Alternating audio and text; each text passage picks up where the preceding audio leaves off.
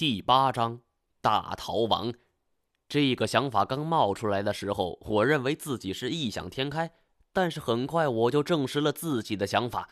我的手机不见了，而且我走出这间房子的时候，这个女子是寸步不离。而每一次我走到门口要出去的时候，她都会拦住我。我问她我那个大高个同伴去了哪儿，她也不回答。我自己心里琢磨。太前的身手那么好，这些人不应该拦得住啊！一定是他跑了。而不过我又想到，电影中的黑社会都是有枪的，太前的功夫再好也挡不住子弹呢。难道说被他们杀了？不可能，不可能！这是自己吓自己。太前一定活着，他也一定会想办法来捞我出去。从得知自己被软禁的那一刻起，享受就变成了煎熬。住在豪宅内，有吃有喝，旁边还有人伺候着，每天睡到自然醒，这也是很多人的梦想。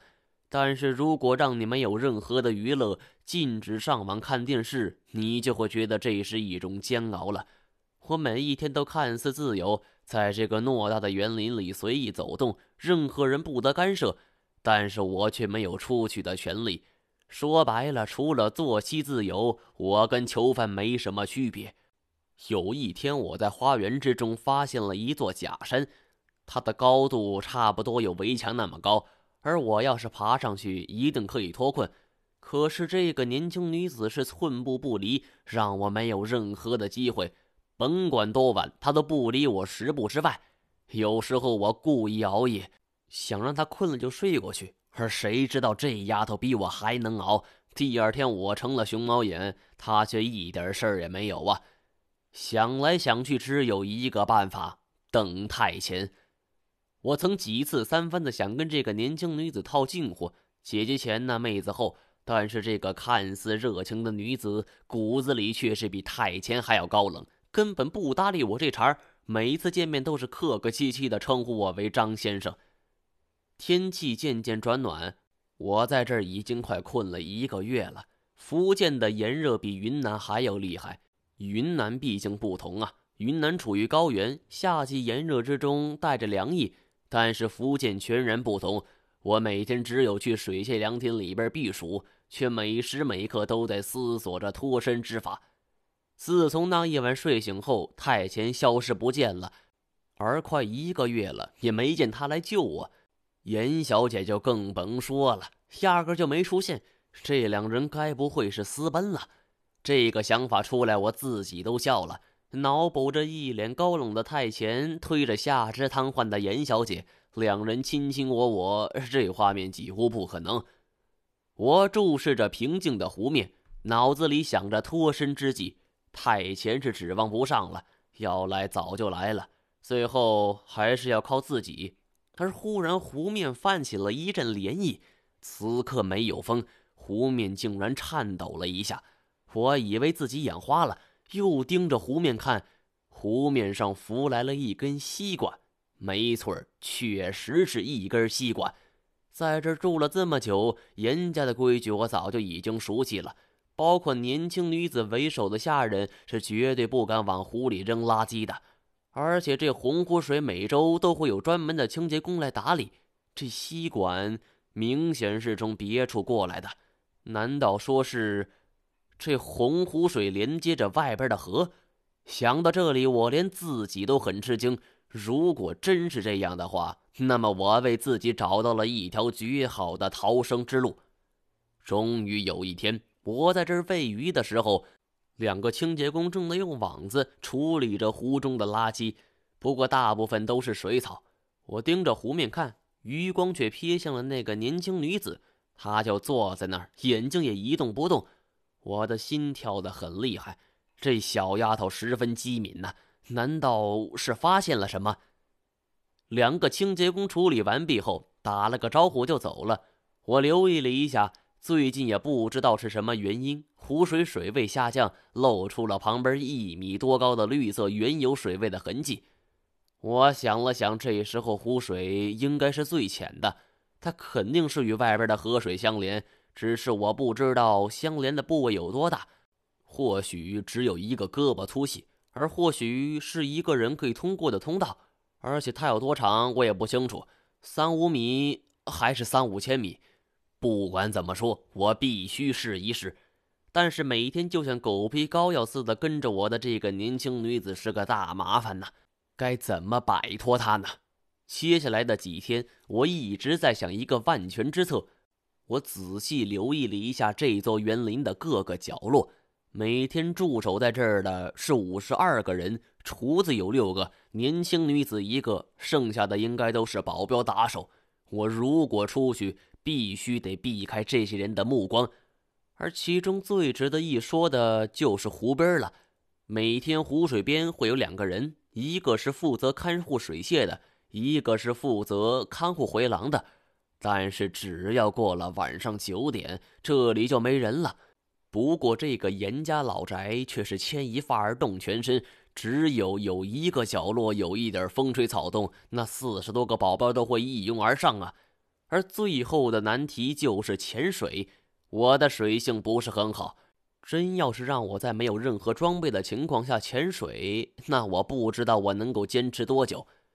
就这样，每天洗漱的时候，我特意练习憋气，从三十秒练到了一分钟，从一分钟练到了两分钟，从两分钟练到了两分半。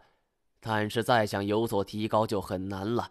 我知道湖水中的环境因为有压强的关系。会比这在洗脸池里憋气难得多，但还是要放手一试。我觉得自己在湖水之中闭气，最起码有两分钟，才有逃出去的希望。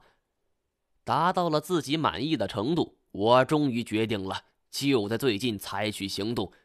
经过几天的观察，在一个风高夜黑的夜晚，我像平时一样，十点半回房睡觉，将水龙头打开。然后躺在床上默数着时间，估摸着差不多了。我打开窗户，悄悄探头，院落里的守卫已经撤了，而这会儿客厅的灯也已经熄了，年轻女子也去睡了。我又等了一两个小时，这才悄悄动身。我将床单、被单全都撕成了布条，结成一根绳子，拴在二楼的一个铁桌子上。铁梨木是世界上最沉的一种木头，每立方米重达一千一百多公斤。